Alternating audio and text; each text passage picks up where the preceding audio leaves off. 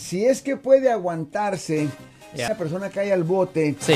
em, si es que puede aguantarse, se debe de aguantar eh, a, ver si llegan el día de la corte, porque lo, el trabajo que hacen precisamente eh, los, eh, los, los fiscales, the district attorney, Sí. es que lo meten al bote a uno y luego lo cansan a uno de que esté en la cárcel y luego le van y le dicen, mira, ¿por qué no te declaras ahorita eh, culpable? eh?" Y ya, mira, ¿ves eso? Ahí te puedes ir ahorita mismo. Y uno, ¿verdad? Aunque no sea culpable, Lo siento por la interrupción, su video va a continuar monetariamente.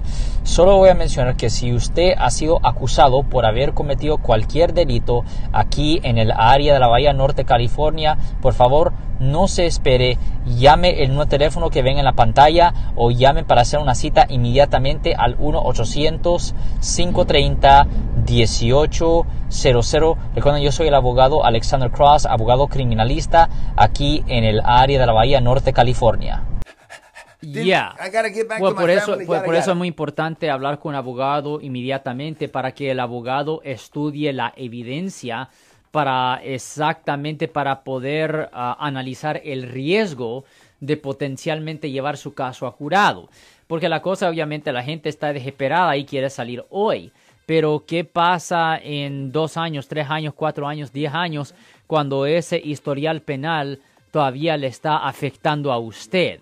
Ah, porque una persona puede decir, ok, pues me están acusando de violencia doméstica, no cometí la falta, pero, am, pero si me declaro culpable a la ofensa, me dejan salir hoy. Versus si trato de pelear el caso, me puedo quedar aquí en custodia por un mes o dos meses.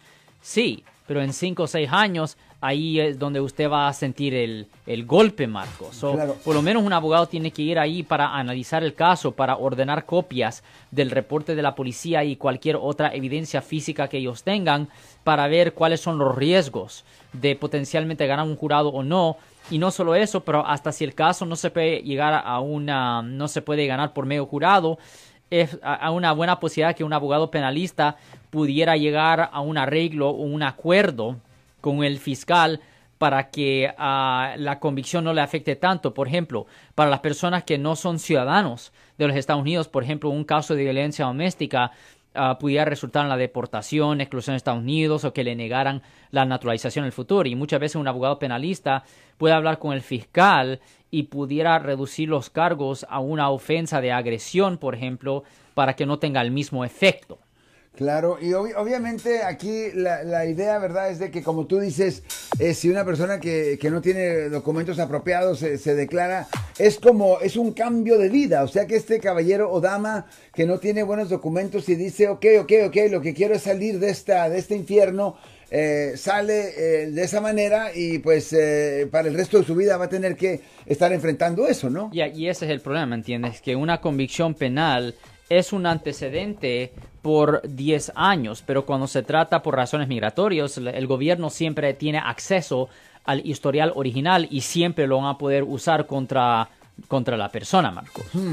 Si les gustó este video, suscríbanse a este canal, aprieten el botón para suscribirse y si quieren notificación de otros videos en el futuro, toquen la campana para obtener notificaciones.